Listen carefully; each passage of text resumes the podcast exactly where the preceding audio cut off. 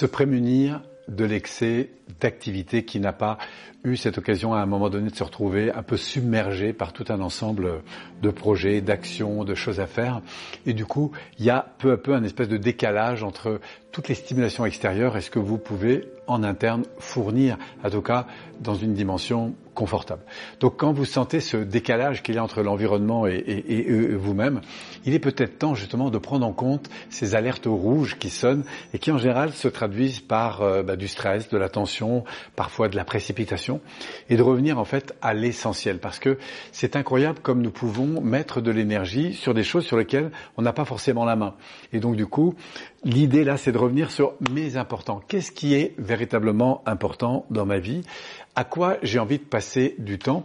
Vous savez, cette période qu'on a connue de confinement a été pour moi euh, une occasion euh, importante, justement de revenir sur ces importances. Et au fond, si tout s'arrêtait, bah finalement, qu'est-ce qui se passerait? Et apprendre à justement élaguer élaguer l'inutile, revenir à l'essentiel et de vous dire waouh, s'il y avait trois choses dans la journée qui seraient les plus importantes à faire, ce serait quoi?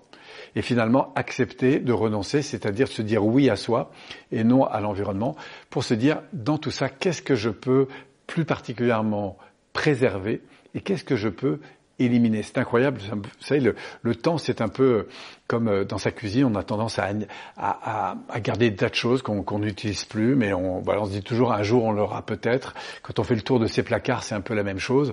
On s'aperçoit qu'on a plein de choses qu'on n'utilise plus. Euh, et donc, dans la vie, c'est un peu la même chose. C'est se dire, waouh, est-ce qu'il y a comme ça dans mon quotidien des rituels que j'ai, des choses que je fais, des éléments que je prends en compte et sur lesquels finalement bah, ce serait pas, si je le faisais plus, qu'est-ce qui se passerait? Et d'apprendre à élaguer pour redonner de l'espace justement à, euh, eh ben, à ce qui est essentiel pour vous. J'ai souvenir comme ça d'une fois, je rentrais de vacances et puis euh, bon, j'avais passé 15 jours dans le désert, enfin un peu moins, 10 jours dans le désert, et puis je reviens, il y avait plein, plein, plein, plein de mails. Et vous savez ce que j'ai décidé de faire? Je vous recommande pas de le faire, mais moi j'ai pris tous les mails, j'ai tout arrêté, j'ai tout mis à la poubelle. Ça a été réglé en 10 secondes.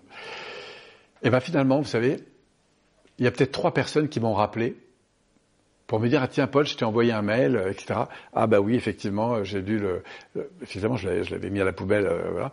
Parce que et finalement je me suis dit mais au vu de tout ce que j'avais vu bah finalement ça n'a pas été si grave que ça. Donc parfois c'est intéressant d'apprendre à fermer son téléphone d'apprendre à fermer son ordinateur d'apprendre à arrêter et de remettre l'accent sur ce qui nous porte vraiment.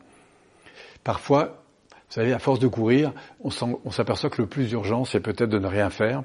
Et moi, je vous invite à méditer sur cette notion. Est-ce que le plus urgent ne serait pas de rien faire, de se poser, de profiter un peu de la vie, et puis du coup de sortir de cette euh, suragitation?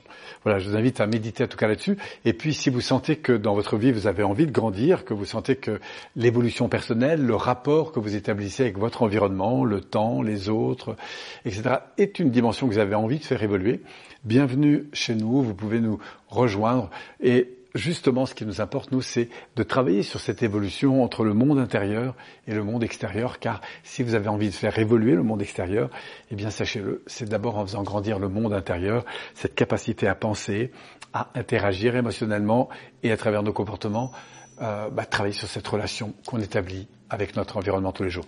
Voilà, si vous avez envie d'aller plus loin, bien sûr, je serai très heureux de vous retrouver, que ce soit sur des formations en ligne, des formations en salle, des événements, pour justement grandir et surtout découvrir l'ensemble de cet euh, incroyable potentiel qui anime chacun de nous pour justement progresser dans la vie et aller vers plus de qualité de vie et parfois beaucoup plus de résultats. Merci à vous et au plaisir de vous retrouver.